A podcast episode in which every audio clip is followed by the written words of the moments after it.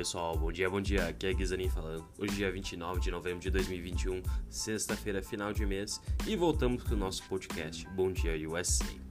Vamos lá, tem bastante coisa para falar, muita novidade aconteceu nesse feriado. Era para ter sido um feriado tranquilo, só que isso acabou não acontecendo. Na verdade, Wall Street e os principais índices encerraram negativo na última sexta-feira, para quem acompanhou. E isso aconteceu mesmo no feriado de Thanksgiving, que tradicionalmente é um feriado onde o mercado tende a subir. Só que as notícias que acabaram saindo na quinta e na sexta-feira abalaram o mercado e estragaram a festa. A nova cepa do Covid que foi encontrada na África do Sul, B1.1.529, que na verdade foi batizada de Omicron, fez com que as bolsas ao redor do mundo caíssem. Dow Jones menos 2,53, SP500 menos 2,27, Nasdaq menos 2,23. Todos os 11 setores do SP500 encerraram no, no território negativo, principalmente tecnologia caiu 2,5%, financeiro caiu 13,32% e petróleo caiu 4%. Entre os destaques positivos, a gente teve Pfizer subindo 6,1%, exatamente por causa de Covid, a gente sabe muito bem. Moderna subindo 20%, sendo que era uma das ações que também tinha mais caído nos últimos meses, então até faz sentido com uma volta da pandemia. E as maiores quedas foram Norwegian Cruise e Royal Caribbean, duas empresas de viagem que caíram 11,13% e 13%. Já a moeda americana, o dólar avançou 0,54, cotado a 5,59, voltando a ficar próximo das máximas. Outra coisa relevante que aconteceu na semana anterior, a gente até não comentou e vocês precisam saber, é que o atual presidente do Banco Central Americano permaneceu do cargo. Isso quer dizer o quê? O presidente Joe Biden, que é o presidente americano, indicou Jeremy Powell novamente para um segundo mandato de quatro anos no Fed mesmo o diretor atual sendo um republicano que vai contra o presidente do país. Existe aquele velho ditado, né, que em time que está ganhando não se mexe. Porém, muitos ainda duvidam da palavra sobre realmente Powell está ganhando com relação à inflação. Porque eles duvidam se ela realmente é temporária, como eles dizem, ou ela veio para ficar e vai abalar os mercados. De qualquer forma, vale ressaltar que, mesmo se outro candidato tivesse pego o lugar dele, provavelmente a gente ia ver a mesma política monetária sendo conduzida, tá? que é através de uma manutenção dos juros baixos, além do que é esperado isso quase como unanimidade no, nos Estados Unidos no curto prazo. E provavelmente isso deve acontecer por mais tempo, caso essa nova variante que eu vou comentar um pouco mais fique por mais tempo, tá? Ah, entre os destaques dos setores financeiro acabou caindo, principalmente por causa disso, porque não com uma manutenção da pandemia, a gente acredita que provavelmente o índice financeiro não vai subir tanto, porque os juros podem não subir, dado que o Banco Central deve manter elas mais baixas. O petróleo caiu, obviamente, porque com menos viagem, menos aviões, menos carros voltando, e isso acaba sendo negativo. Mas será que essa cepa é preocupante, o que, que vai acontecer no mercado. Eu vou comentar um pouco mais logo, só deixa eu dizer o que, que a gente tem para hoje. Primeiro, durante a madrugada no continente asiático, o índice Xangai caiu 0,04, mas o Nikkei caiu 1,63, dado preocupações com relação a essa nova variante. Além disso, na Europa, o Eurostox opera em alta de 0,78, CAC 40 índice francês sobe 0,69, DAX índice alemão sobe 0,39 na Inglaterra o FTSE 100 sobe 0,60. Os futuros americanos também seguem esse tom positivo, Nasdaq 1,02, SP 500 mais 1,75 e Dow Jones mais 0,42, mostrando que o mercado panicou na semana passada, sim, a gente viu vários índices caindo bem forte, mas parece que hoje a gente está tendo uma recuperação. Pelo menos os investidores estão voltando a comprar. Todas as quedas estão sendo oportunidades para quem está querendo comprar empresas mais barato. Na agenda a gente tem pouca informação relevante para hoje, mas para essa semana vai ser bem relevante, tá? Um dos destaques a gente tem payroll, que é um referente ao mercado de trabalho americano, que vai ser divulgado nessa próxima sexta-feira. Além disso, isso é relevante porque mostra com relação a, a, inflação e se o Banco Central americano precisa subir os juros. Dois dados mais relevantes do Banco Central americano são inflação e emprego. Payroll é relevante e inflação a gente vai ver nos próximos dias.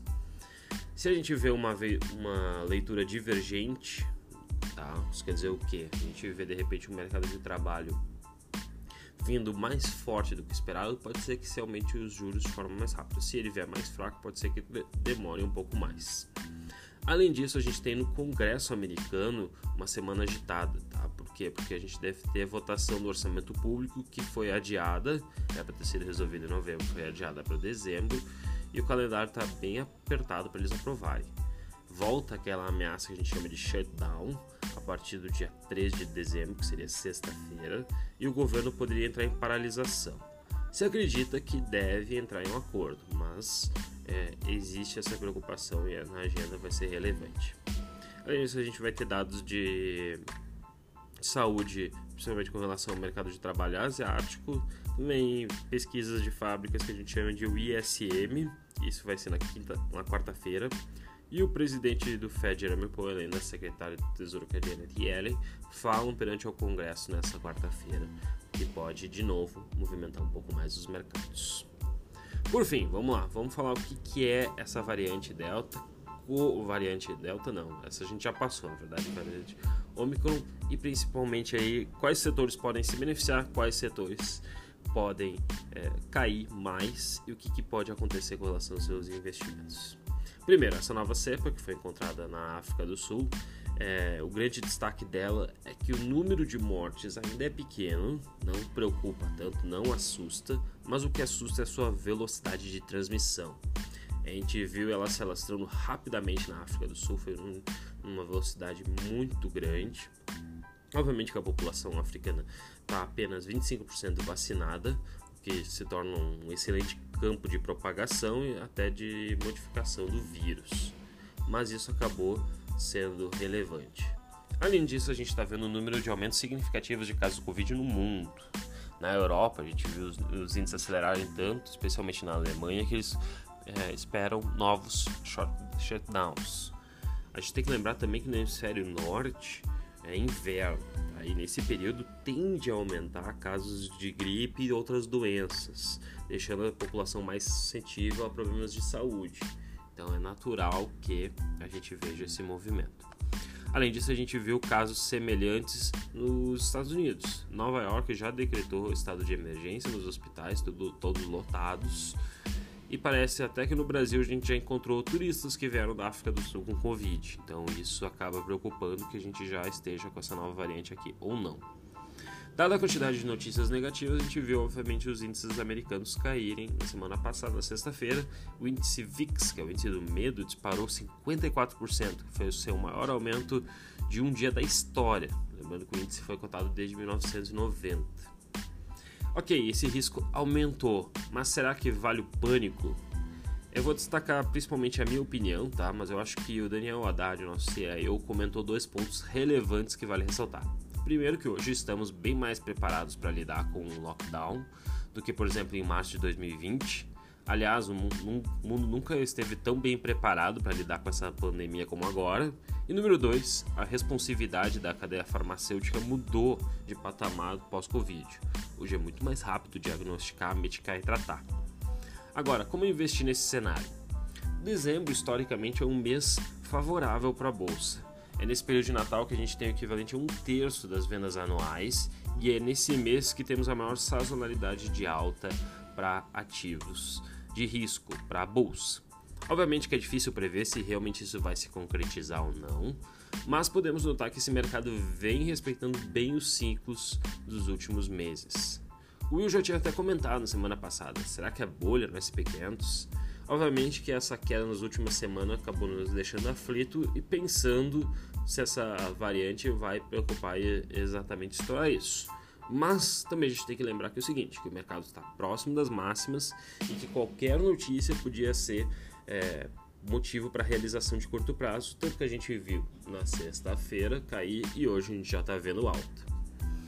Eu acho um gráfico interessante que eu acabei postando na minha rede social do Credit Suisse, que mostra que no curto prazo o impulsionador do mercado mundial, que é o MSCI World, são os lucros que foi numa linha positiva, mostrando que o mercado estava subindo, enquanto os múltiplos, que seriam forward PE, se mantêm estáveis, na verdade até caindo, mostrando que o quê? Que os principais índices apresentam um crescimento saudável, é oriundo de um aumento intrínseco de vendas e não de especulação dos investidores. Obviamente que o risco da atual variante Omicron é relevante, isso pode mudar, porém sabemos que ainda existe uma demanda reprimida e que muitas empresas não conseguiram retomar sua capacidade total de produção, mostrando que esses lucros ainda podem aumentar mais caso a gente tenha reaberturas. Talvez essas reaberturas vão demorar mais? Sim, provavelmente a gente deve ver casos isolados de Covid, novas vacinações, que a gente está vendo a Pfizer sair notícias também de que está testando contra essa nova variante, a Moderna também, e a gente pode ver uma desaceleração do crescimento econômico, tá certo? A gente está mais bem preparado, só que pode ser que o mundo dê uma parada, talvez isso seja bom até para arrefecer a inflação, a inflação está vindo forte, mas pode ser que a gente tenha um crescimento menor do mundo. Eu acredito que a gente tem fatores positivos, tá? Mas para quem está preocupado com esses fatores negativos, o que, que, a gente pode pensar? Primeiro, quais as ações que vão ser, ser impactadas de formas mais negativas? Ações especialmente de viagens, aviação e empresas cíclicas, tanto que a gente viu viagens Norwegian caindo, American Airlines, aviação, é, empresas cíclicas como Dollar Tree sofrendo um pouco mais exatamente porque precisam das pessoas indo visitar o seu ambiente físico. Petróleo também acabou caindo bastante, porque as pessoas vão utilizar menos. E mercados emergentes, tanto que a gente vê o Brasil. Então, nesse sentido, a gente sabe muito bem. Alguns advogam que criptomoedas são ativos de risco, risco que pode cair, mas a gente tem que acompanhar um pouco mais para ver quais são os fatores.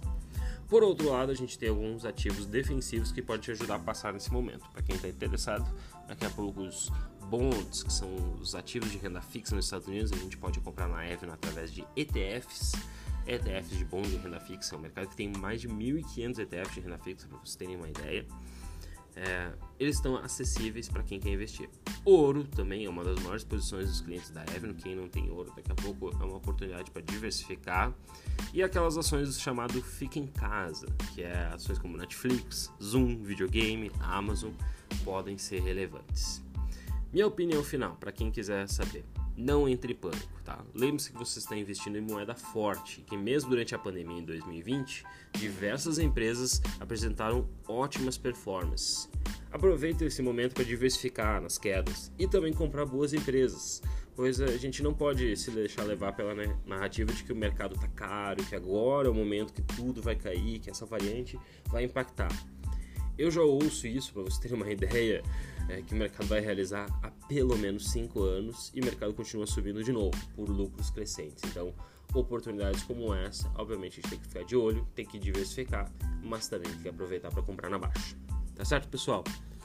É, fico aí por hoje. Essa semana o Will volta aí fazer os podcasts. Me sigam nas redes sociais, arroba Hoje à noite a gente tem uma apresentação sobre metaverso.